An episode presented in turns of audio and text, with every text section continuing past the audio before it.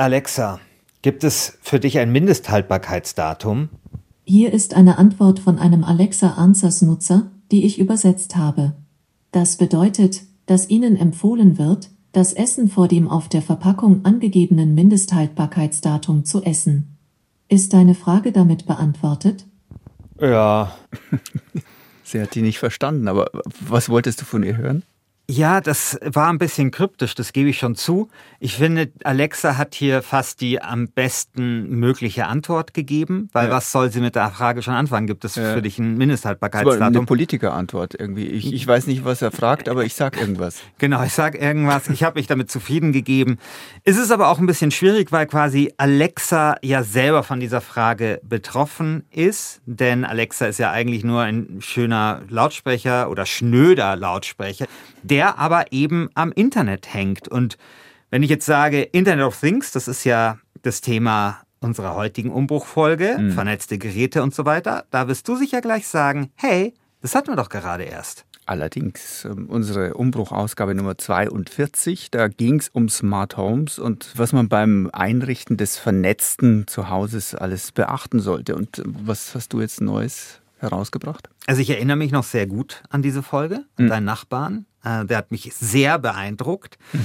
Aber das Smart Home ist ja quasi nur eine Anwendungsmöglichkeit beim Internet of Things. Okay. Und wir weiten heute ein bisschen den Blick und erklären auch, warum man eben, und da komme ich nochmal auf die Eingangsfrage zurück, die ich Alexa gestellt habe, warum man technische Geräte genauso behandeln sollte wie ein Liter Milch aus dem Supermarkt, sprich mit einem Ablaufdatum.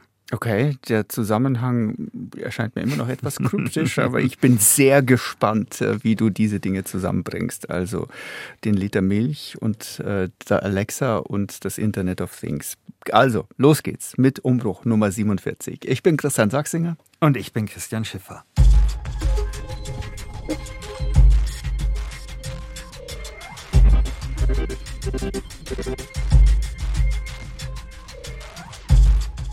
Christian, wie so oft, wenn ich ein Thema hier in unserem Podcast behandle, möchte ich uns erst ein wenig in die Vergangenheit entführen, genauer in das Jahr 1982. Christian Sachsinger steht wahrscheinlich an einem Spielauto. 15. Ja, ich, ich, erinnere mich an deine Pong-Folge, da hast du ja viel aus deiner Kindheit erzählt. Wahrscheinlich stehst du gerade in diesem Jahr 1982 an einem Space Spielauto Invader Space Invaders genau. Automaten. Genau. Aber andere Leute haben andere Hobbys und andere Probleme. Zum Beispiel die Mitarbeiter der Carnegie Mellon University. Die stehen vor einem wirklich schwerwiegenden Problem. Nämlich der Weg zum Kohleautomaten ist dort recht weit. Drei Stockwerke und ziemlich oft müssen die Uni-Angestellten diesen Weg umsonst gehen. Denn der Automat ist entweder leer oder er ist gerade erst aufgefüllt worden, sodass die Colas noch viel zu warm sind. Ja, und das sind aber schlaue Wissenschaftler, die haben ja was gelernt, die haben ein technisches Verständnis und deswegen haben sie eine Idee. Und zwar schließen sie den Automaten an das ARPANET an. Das ARPANET ist der Vorläufer des heutigen Internets. An dem hängen damals nur etwa 300 Rechner. Und außerdem installieren sie Sensoren an diesem Automaten und schreiben noch ein kleines Programm und so werden sie jederzeit im Netz über den Füllstand des Automaten informiert. Und vermutlich ist dieser Cola-Automat, lieber Christian, an der Carnegie Mellon University das erste Internet of Things Gerät überhaupt. Hört sich für mich eher so ein bisschen an wie der krampfhafte Versuch von ein paar Tech-Nerds mit diesem ARPANET, dem Vorläufer des Internet, irgendetwas Greifbares anzustellen. Also ich erinnere mich auch an Diskussionen darüber, wofür man denn ein solches Netz eigentlich brauchen könnte. Aber inzwischen sehen wir da deutlich klarer aber bei der Vernetzung von Geräten gibt es ja trotzdem immer noch ein paar wirklich kuriose Stilblüten. Ich finde das mit dem Kohleautomaten deswegen so interessant, weil da schon was drin steckt, was ja bei diesem äh, Smart Home ja immer auch so ein Faktor ist, nämlich die Bequemlichkeit. Hm. Also Bequemlichkeit ist ein großer Treiber vom Smart Home oder auch vom Internet of Things, das können wir schon mal merken. Heute werden aber nicht nur Getränkeautomaten an das Netz angeschlossen, sondern auch Wasserflaschen, Kraftwerke oder Vibratoren. Und auch im Bereich des Gesundheitswesens kommt das Internet der Dinge zum Einsatz, zum Beispiel bei smarten Wagen, habe ich selbst eine zu Hause, Oder bei smarten Zahnbürsten, die den Speichel analysieren oder Toiletten, die die Exkremente auf Blut untersuchen. An all diesen Dingen, die gibt es teilweise noch nicht, aber an denen wird geforscht. Im Alltag dürften viele von uns vor allem dann mit dem Internet der Dinge zu tun haben, wenn sie wieder mal versuchen, rechtzeitig zu Hause zu sein, um ein Paket in Empfang zu nehmen. Hm, auch da kommen Sensoren und Vernetzung zum Einsatz. Hatten wir auch in unserer Smart Home Folge. Genau. Vor allem spielt das Internet der Dinge in der Industrie eine große Rolle, denn die Vorteile dort sind immens, sagt Sebastian Steinhorst. Sebastian Steinhorst ist Professor für Embedded Systems und Internet of Things an der Technischen Universität in München. Aus äh, industrieller Sicht ist natürlich die effiziente Ressourcennutzung ein ganz großes Thema. Einfach der Informationsgewinn, mehr Einblicke zu haben in Systemabläufe, wie eben auch schon bei dem Paketbeispiel, aber auch halt bei vielen anderen Prozessen, Fertigungsprozesse, gibt da eben viele verbundene Themen. Ein ganz äh, prominentes Thema ist momentan auch das äh, sogenannte Predictive Maintenance Thema, also vorausschauende Wartung, dass ich quasi schon weiß, bevor ein bestimmtes Teil in einer Maschine kaputt geht, dass es bald kaputt gehen wird. Und dann kann ich quasi schon das Reparaturteam hinschicken, bevor es gerade kaputt geht und damit Ausfallzeiten reduzieren. Ja, also da schauen wir uns gleich ein konkretes Beispiel an für eben dieses Predictive Maintenance. Aber dass das Internet der Dinge heute Industrie und Alltag umkrempelt, das hat mit ja, einer Entwicklung zu tun, die Sebastian Steinhorst als Konvergenz der Basistechnologien bezeichnet.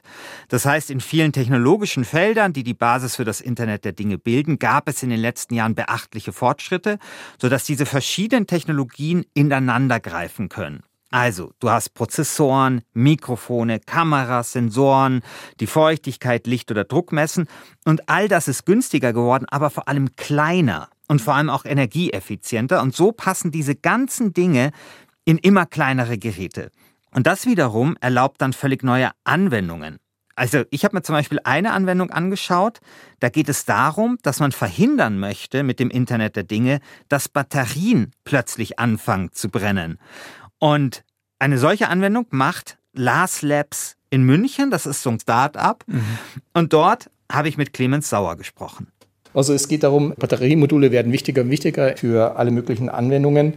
Ähm, allerdings sind Batteriemodule können anfangen zu brennen und dementsprechend muss die Qualität der Herstellung sichergestellt werden. Und ein schlechter Schweißprozess kann zu Hotspots führen und das kann zu Bränden führen. Was wir machen, wir tun vibroakustisch in Echtzeit prüfen ob ein Schweißpunkt ordentlich geschweißt ist oder ob es eine zu harte oder eine zu weiche Schweißung ist. Und das kann man am Vibrationsprofil erkennen. Christian, ich glaube, wir kommen zum Höhepunkt dieser Sendung. Vibrationsprofil. bitte, bitte, bitte erklären Sie das. Wenn ich mal eine Elektroband nenne, würde ich sie Vibrationsprofil nennen. Ich habe da tatsächlich viel gelernt bei Lars Labs. Also wie gesagt, also nochmal, um das vielleicht zu erklären. Also, wir haben Batterien, ja, wir brauchen ja. Batterien, ja, für alles Mögliche. Diese Batterien müssen geschweißt werden. Mhm. Ja? Und was passiert, wenn so Batterien geschweißt werden? Dann wird Blech erhitzt. Und dieses Blech fängt an zu vibrieren beim erhitzt werden. Mhm. Und wenn dann das Blech abgekühlt wird, dann kann man dieses Vibrationsprofil analysieren mit eben dem Internet der Dinge, sprich mit einem Sensor. Das ist so ein Sensor in so einem kleinen goldenen Kasten. Und der erkennt dann anhand dieses Vibrationsprofils, ob das richtig verschweißt wurde. Wenn also wenn es nicht richtig verschweißt worden ist, dann gibt es da irgendwo große Knödel, sage ich jetzt mal, die dann irgendwie anders vibrieren, wie wenn es irgendwie glatt geschweißt und sauber geschweißt worden ist. Genau so stelle ich mir das vor. Also okay. Also so wurde es mir zumindest erklärt. Und es ist natürlich ziemlich raffiniert, weil das die Gefahr reduziert, dass diese Batterien Feuer fangen. Weil mhm. das wollen wir ja nicht. Ja. Und das ist halt nur ein Beispiel. Also ich meine, es ist jetzt natürlich ein Beispiel, mit dem haben wir im Alltag nichts zu tun, weil wir denken natürlich im Alltag immer an Weiß ich nicht, ich meine, eine smarte Waage oder sowas. Na gut, aber, aber wenn die zum Brennen anfängt, weil die Batterie genau. nicht sauber verschweißt ist, dann, dann äh, betrifft es uns ja plötzlich ganz Gen massiv. Genau, und das ist halt so ein, so ein Beispiel, und das fand ich super spannend, eben für dieses Internet of Things in diesem industriellen Kontext. Hm. Und die Basis, also die technisch-theoretische Basis vieler von diesen Internet of Things Geräten ist trotzdem oft die gleiche. Wenn man jetzt äh, das ganze Thema IoT oder die ganzen Technologien, die in einem IoT-Sensor zu finden sind, zusammenfasst, dann ist das eine Thema das Connectivity. Das nächste Thema ist das Thema Sensorik. Obendrauf kommt dann das Thema Micro-Edge ähm, Computing. Dann kommt das ganze Thema äh, Batteriemanagement. Das heißt, wir haben hier im Prinzip vier Komponenten vom Sensor, vom Energy Management, dem Microcomputing und der Connectivity, die jeder IoT-Sensor abdecken muss. Und das findet man natürlich in allen Systemen wieder, auch wenn die Vielfalt der Anwendungen dann enorm groß ist. Wenn man mal diesen Toolchain im Petto hat, ist man sehr gut gerüstet, ähm, mit vielfältigen Anwendungen zu arbeiten. Und das ist, was das ganze Thema sehr interessant macht. Du hast, du hast sehr verständnisvoll im Hintergrund immer gemacht. Hast du wirklich verstanden, was er gesagt hat? Ja, tatsächlich. Also ich fand das super spannend, dass quasi, ich meine, wir reden hier über Internet of Things, ja, und das ja. reicht von smarten, also Paketzustellung, äh, dass ich, dass mir das irgendwie sagt, wann das Paket da ist, es reicht bis zur smarten Waage über Alexa, äh, bis hin zu deinem Bekannten, der sein ganzes Haus smart gemacht hat, bis aber eben so dieses Erkennen von über Vibrationsprofil, ob eine Batterie richtig verschweißt ist. Und ich fand das super spannend, dass er gesagt hat, letztendlich kann man alle Anwendungen auf vier Bereiche, auf vier Basispunkte zurückführen. Also das beim Internet of Things sind immer vier Dinge dabei. Also ich schaue, ob ich es nochmal zusammenkriege. Sensorik, genau. Datenverarbeitung, Energiemanagement, Vernetzung. Genau. Ja, ich meine, letztendlich ist sogar, wenn wir, wenn wir dieses Coca-Cola-Beispiel vom Anfang ne, äh, nehmen, da war Sensorik dabei. Ja, es war ja so ein Sensor dabei, der geguckt hat, ist der äh, mhm. Automat aufgefüllt. Äh, Datenverarbeitung war dabei, die hatten ein Programm geschrieben. Ja, Energiemanagement, okay, das glaube ich war jetzt, also bin ich mir zumindest nicht sicher, aber wahrscheinlich schon, weil irgendwie mussten die Sensoren wahrscheinlich mit Energie versorgt werden oder irgendwie so. Und Vernetzung. Mhm. Also die haben das damals an diesen Internetvorgänger angeschlossen. Mhm. Also das sind halt die vier Elemente, auf die sich die allermeisten Anwendungen im Internet of Things zurückführen lassen. Und ausgerechnet an einer hapert es okay. ziemlich oft, nämlich insbesondere im Smart Home.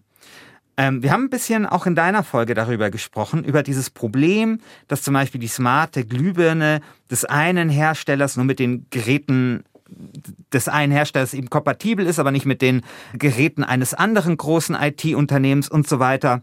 Hm. Die smarten Steckdosen passen nur zu dem einen Unternehmen und können nicht mit den smarten Glühbirnen sprechen und so weiter und so fort. Okay, also du meinst das Thema Insellösungen, jeder macht sein eigenes Ding, der Hersteller, genau. und dann passen die ganzen Produkte nicht zusammen, die sagen wir, ähm, schlaue Zahnbürste kann nicht mit der schlauen Waage kommunizieren oder am Ende irgendwie nicht auswerten, äh, was die Daten des einen und die Daten des anderen sind. Und äh, ich bekomme einfach kein äh, gutes Gesamtbild, wie Christian Schiffer im Moment gerade, äh, wie es mit seiner Fitness aussieht, was ja eigentlich am Ende vielleicht das Ergebnis sein sollte. Aber klar, ähm, man hat ein Kuddelmuddel an Systemen und darüber hatten wir auch im Sommer schon bei unserer Folge gesprochen. Es gab allerdings eine Lösung, die sich da abgezeichnet hat, damals Meta. Ähm, das ist ein gemeinsamer Standard, auf den sich verschiedene Hersteller äh, einigen wollten. Und gute Gelegenheit, jetzt einmal ein Update zu dieser Entwicklung zu geben. Was ist daraus geworden aus Meta, Christian? Ich habe darüber natürlich auch mit Sebastian Steinhorst von der TU München gesprochen.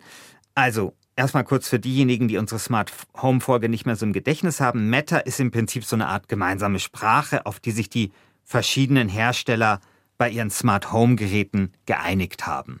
Das bedeutet, alle Geräte, die diesen Meta-Standard ähm, einhalten, damit zertifiziert sind, werden dann mit allen anderen Meta-Geräten zusammenarbeiten. Das bedeutet, ihre Smart Home Zentrale, ob das dann äh, irgendein smartes Device von einem großen Anbieter ist oder ob sie irgendwelche eigenen Lösungen äh, bauen, werden dann Meta-kompatibel sein und damit kann ich eben dann Kameras, Sensoren, alles Mögliche, was ich mir vorstellen kann, Lampen in ein Meta-kompatibles Gesamt-IoT, Internet der Dinge-Netzwerk integrieren und muss nicht mehr befürchten, dass irgendein Kompatibilitätsproblem existiert. Ja, also der Herr Steinhorst, der ist äh, Professor eben für das Internet of Things. Der hat mir erzählt, er hat eine smarte Waschmaschine übrigens, mhm. die genau sagt, die steht im Keller und die sagt ihm dann, wann die Wäsche quasi fertig ist. Und ähm, das ist jetzt noch keine Killer-Applikation. Naja, oder? kommt drauf an. Also ich hätte sowas, glaube ich, auch ganz gerne. Aber da sind wir wieder bei diesem Bequemlichkeitsthema. Aber er ist tatsächlich jemand, der sich halt wahnsinnig viel natürlich damit beschäftigt. Und er kann diese Kompatibilitätsprobleme nicht so wie ich. Ja, ich Trottel habe ja dann einfach immer vier verschiedene Systeme hm. und dann vier verschiedene Bridges, ja, weil alles irgendwie eine Insellösung ist. Also er ist schon in der Lage, das Kompatibilitätsproblem so ein bisschen zu lösen durch viel Rumgefrickel. Ja. Aber es soll ja eben nicht nur jemand können wie er, also nicht nur jemand, der Professor für Internet of Things ist, hm, sondern halt auch jemand wie ich.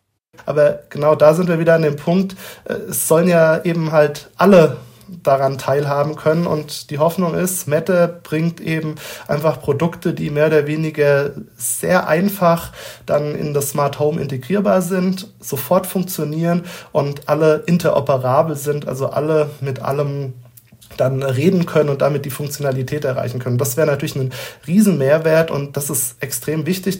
Und wie weit sind wir jetzt mit diesem Standard? Sind alle wichtigen Hersteller mit dabei und verkaufen ihre neuen Geräte so, dass die untereinander kommunizieren können? Also es sind zumindest sehr viele wichtige Hersteller dabei. Also diese Allianz, die Meta rausgibt, die umfasst ziemlich viele große Unternehmen. Der schließen sich auch immer mehr Unternehmen an. Jetzt, wenn es um die Produkte geht, ich habe jetzt nicht das Gefühl, dass wir mit Meta-zertifizierten Produkten überschwemmt werden. Dazu ist es aber, glaube ich, noch ein bisschen zu früh. Aber es gab jetzt schon zum Beispiel ein großes Möbelhaus, das zum Beispiel ein Smart Home Hub mit unter dem Meta-Standard verkauft hat. Das hat jetzt aber keine allzu guten Bewertungen bekommen. Ich glaube, das muss sich alles noch so ein bisschen zurechtruckeln. Aber viele Marktbeobachter gehen davon aus, dass 2023 tatsächlich viele Meta-Geräte auf den Markt kommen werden, dass das tatsächlich so den Durchbruch für das Smart Home ja antreiben könnte. Und ja, oft ist auch die Rede davon, dass ja das ganze Smart Home, also dieser ganze Smart Home Gedanken statt dank Meta so eine Art Neustart vollziehen könnte.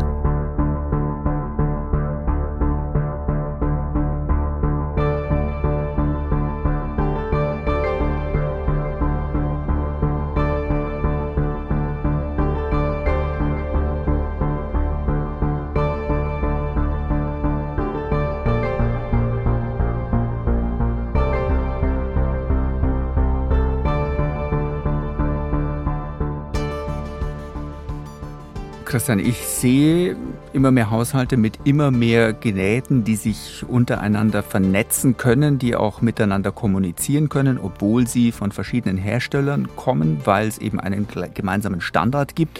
Jetzt schließt sich für mich da eine Frage an, wenn ich so viele Dinge miteinander austausche, so viele Daten, die da hin und her fließen, was heißt das dann am Ende für den Datenschutz und vielleicht auch sogar für die Datensicherheit? Ja, das ist eine gute Frage und deswegen habe ich mit Marit Hansen gesprochen. Marit Hansen ist Landesbeauftragte für Datenschutz in Schleswig-Holstein. Aber sie ist noch sehr viel mehr als das, nämlich sie ist auch Informatikerin. Und äh, interessanterweise ist auch ihr Mann Informatiker und ihr Sohn studiert natürlich auch Informatik. Also ich erzähle das deswegen, weil in diesem Haushalt Hansen, da ist es ganz normal, kreativ mit Technik umzugehen, Geräte zu vernetzen, auch das Leben sich ein bisschen angenehmer und effizienter zu machen. Äh, sie hat auch irgendwie smarte Glühbirnen und sowas. Aber Marit Hansen ist trotzdem skeptisch vor allem wenn es halt um so ein total vernetztes Zuhause geht. Sie sagt, es birgt auch Gefahren, weil zum Beispiel tatsächlich auch das Licht von smarten Lampen könnte zum Beispiel auch per Fernsteuerung von fremden Leuten manipuliert werden, die hinter der Gartenhecke lauern. Und das wäre durchaus denkbar. Insbesondere dann, wenn es sich um Produkte handelt, die recht günstig sind.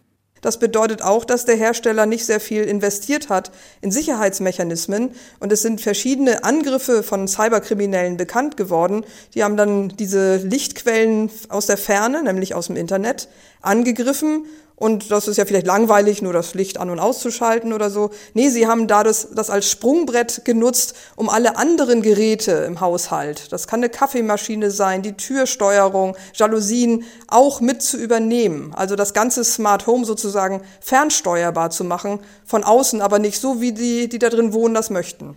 Das ist natürlich eine unangenehme Vorstellung. Finde ich auch. Also wenn sich plötzlich jedes Gerät im eigenen Zuhause gegen einen verschwört, weil äh, jemand das manipuliert. Die ähm, Waage zeigt plötzlich 150 Kilogramm an. genau. Also das ist äh, echt unangenehm und ist aber eine reale Gefahr, weil natürlich je mehr Geräte am Netz hängen, umso mehr werden diese Geräte anfällig für Hackerversuche oder für digitales Ungeziefer aller Art.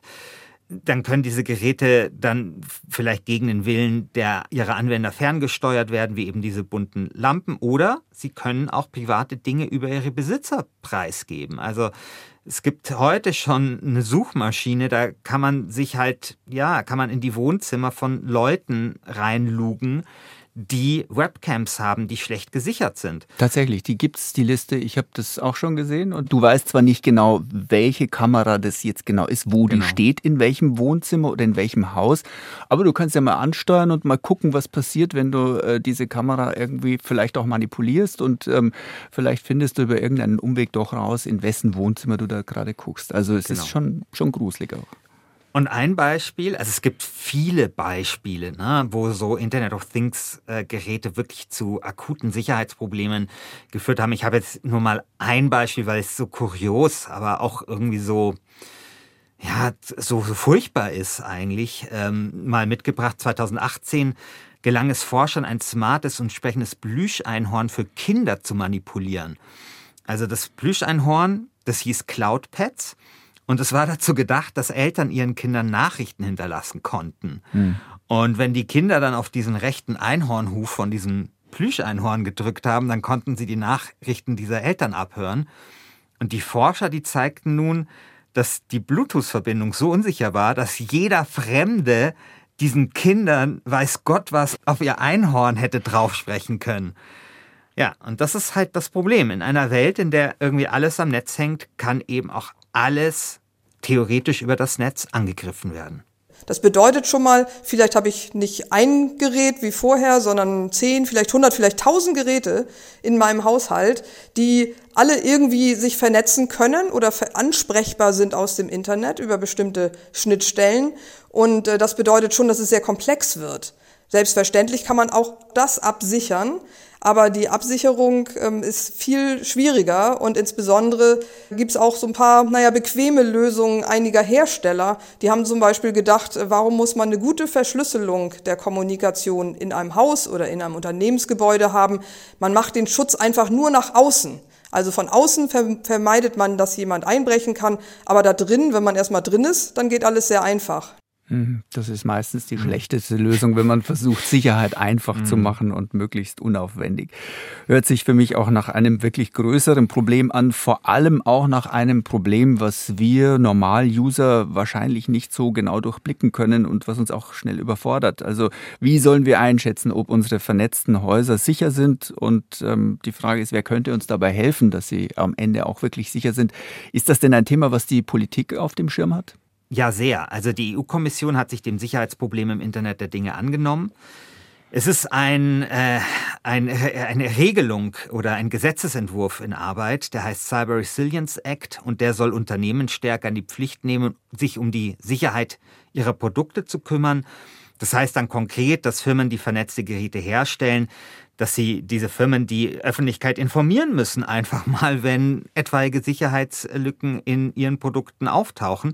Und die EU will Unternehmen dazu verpflichten, regelmäßig Sicherheitsupdates zur Verfügung zu stellen. Das ist super wichtig. Da ja. kommen wir jetzt gleich auch nochmal drauf. Dieser Cyber Resilience Act, der ist noch lange nicht geltendes Recht. Also kennst das ja, das mhm. muss noch zwischen EU-Parlament und EU-Rat verhandelt werden und da muss das diese Gremien passieren und dann muss das noch von den Mitgliedstaaten in nationales Recht umgesetzt werden und so weiter und so fort. Mhm. Also das kann noch ein bisschen dauern. Aber die Frage, wie man das Internet der Dinge sicherer machen kann, die beschäftigt eben nicht nur die Politik, die beschäftigt vor allem auch IT-Security-Experten. Einer von ihnen ist Linus Neumann, den kennt vielleicht auch der ein oder andere.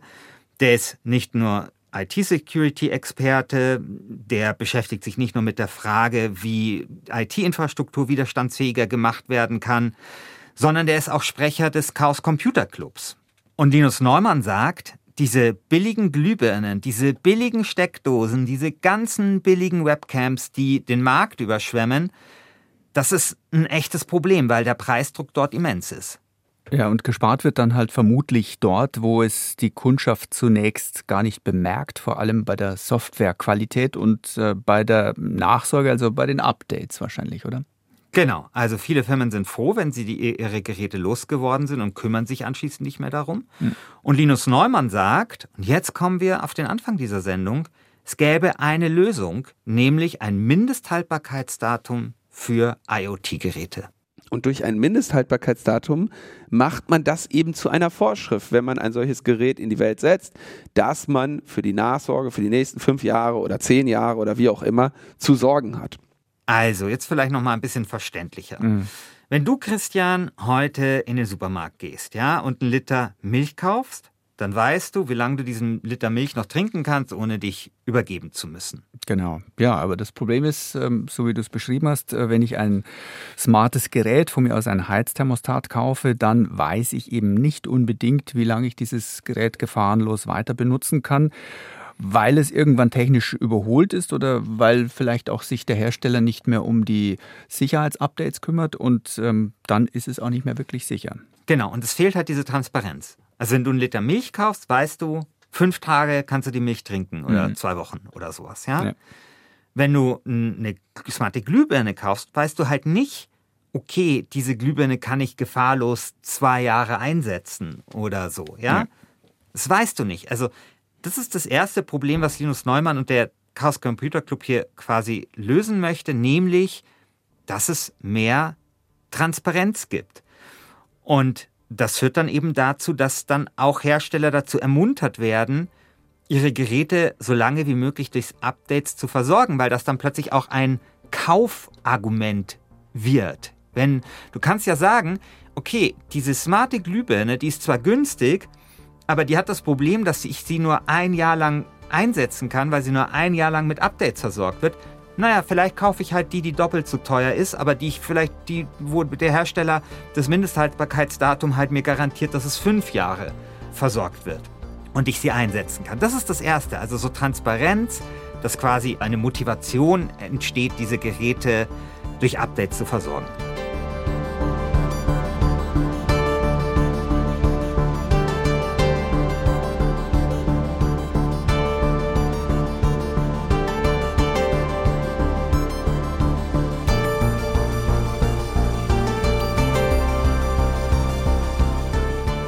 Linus Neumann hat aber noch eine zweite Idee. Er hat auch konkrete Vorstellungen davon, was passieren soll, wenn das Mindesthaltbarkeitsdatum dann für IoT-Geräte abgelaufen ist.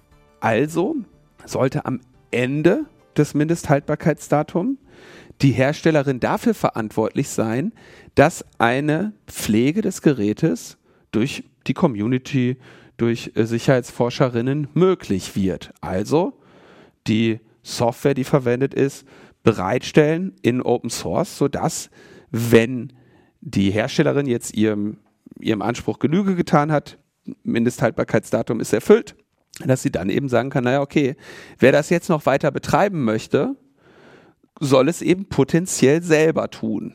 Und da sehen wir eben auch einen weiteren Anlass. Entweder, na gut, wenn die Geräte sich hoher Beliebtheit erfreuen, dann werden sie eben von einer Community weitergepflegt oder die Herstellerin sagt, naja, da ist aber schon relativ viel drin, was ich heute in neuen Geräten auch noch verkaufe. Ich möchte das ungern veröffentlichen, also pflege ich dieses alte Produkt weiter. Also eigentlich ziemlich schlau. Wenn quasi das Mindesthaltbarkeitsdatum abgelaufen ist, gibt es dann eben die Möglichkeit, dass das Gerät freigegeben wird und die Community selber sich darum kümmert, das äh, Gerät weiter zu pflegen. Weil der Softwarecode offengelegt genau. wird. Genau. Das ist so, also ich meine, klar, ist der Chaos Computer Club, die sind natürlich selber Anhänger von freier Software und so weiter. Aber ich finde diesen Vorschlag tatsächlich sehr interessant, weil er auch zum Beispiel dazu führen würde, also nicht nur zu potenziell mehr IT-Sicherheit, mhm. ja, sondern auch dazu, dass weniger Elektromüll anfällt, weil diese Geräte dann länger genutzt werden können. Entweder weil die Hersteller sie halt gleich so bauen, dass sie lange mit Updates versorgt werden, oder weil sie ne, von der Community weiter gepflegt werden können. Und das bringt mich dann halt noch zu den letzten Gedanken, nämlich so eines der ganz großen Versprechen des Internet of Things ist ja oft so, dass man nicht nur bequemer lebt, sondern auch so nachhaltiger und effizienter. Wir hatten das beim Thema äh, smarte Thermostate zum Beispiel. Und was ja dabei häufig vergessen wird, ist ja diese graue Energie, die in diesen Geräten überhaupt drinsteckt. Also es mag ja sein, dass smarte äh, Glühbirnen toll sind, weil sie automatisch ausgehen, wenn ich das Haus verlasse. Aber wenn diese smarten Glühbirnen halt in der Herstellung so viel Energie kosten, dann müssen die das halt erstmal einspielen. Und genauso ist es bei den smarten Thermostaten. Also die müssen halt, ich meine, die kommen ja nicht aus dem Nichts, sondern die brauchen Batterien, muss man halt auch noch sagen. Und die müssen produziert werden. Und wenn man diese Geräte dann eben entsprechend lange verwenden kann, dann würde sich vielleicht so etwas eher lohnen, jetzt aus einer Sicht jetzt auch ja, von einer nachhaltigen Perspektive. Hm. Ja, findest du, das ist eine gute Idee, Christian? Hm. Ja, ich würde es vielleicht vom anderen Ende her argumentativ mhm. aufziehen. Es ist für mich schon auch ein bisschen zweifelhaft, warum neue Geräte massenhaft verkauft werden müssen, um etwas mehr Energieersparnis zu ermöglichen. Und ich glaube einfach, man muss da, wie du es ja auch schon gesagt hast, ganz klar reinrechnen, was äh, die Produktion und Entwicklung und Herstellung dieser ganzen Geräte tatsächlich äh, für eine Ökobilanz überhaupt bedeutet. Und ähm, klar, wenn die Geräte jetzt schon da sind, dann äh, sollten sie vielleicht auch möglichst so lange genutzt werden können, wie irgendwie möglich. Und dann ist dieser Ansatz des Mindesthaltbarkeitsdatums sicher eine gute Idee. Aber nochmal, brauche ich das Internet of Things oder vor allem das Smart Home wirklich, um damit auch die Umwelt zu retten? Ich glaube eher andersrum wird der Schuh draußen. Zufrieden mit der Antwort? Ja, also es gibt da ganz interessante Studien. Also die werde ich jetzt nicht referieren, da werden wir mal eine eigene äh, Folge dazu machen. Also, aber die Kurzzusammenfassung ist natürlich, man kann damit schon Energie und Strom sparen, ja, aber man muss diese Geräte lang verwenden. Mhm. Also man muss quasi diese graue Energie, diesen, also die muss quasi so minimal wie möglich sein im Verhältnis zu dem, was man da einspart. Und ich glaube, da wäre so ein Mindesthaltbarkeitsdatum eine gute Idee. Also vor allem, weil der Vorteil ja dann nicht nur ist, dass es nachhaltiger wird, sondern auch, dass wir halt dadurch dieses Problem der Datensicherheit ein bisschen lösen. Ja, weil jedem klar ist, hey, die billigste Glühbirne ist vielleicht nicht die beste, dass halt die Unternehmen motiviert werden, eben ihre, ihre Smart Home Geräte oder ihre Internet of Things Geräte eben möglichst lang mit Updates zu versorgen.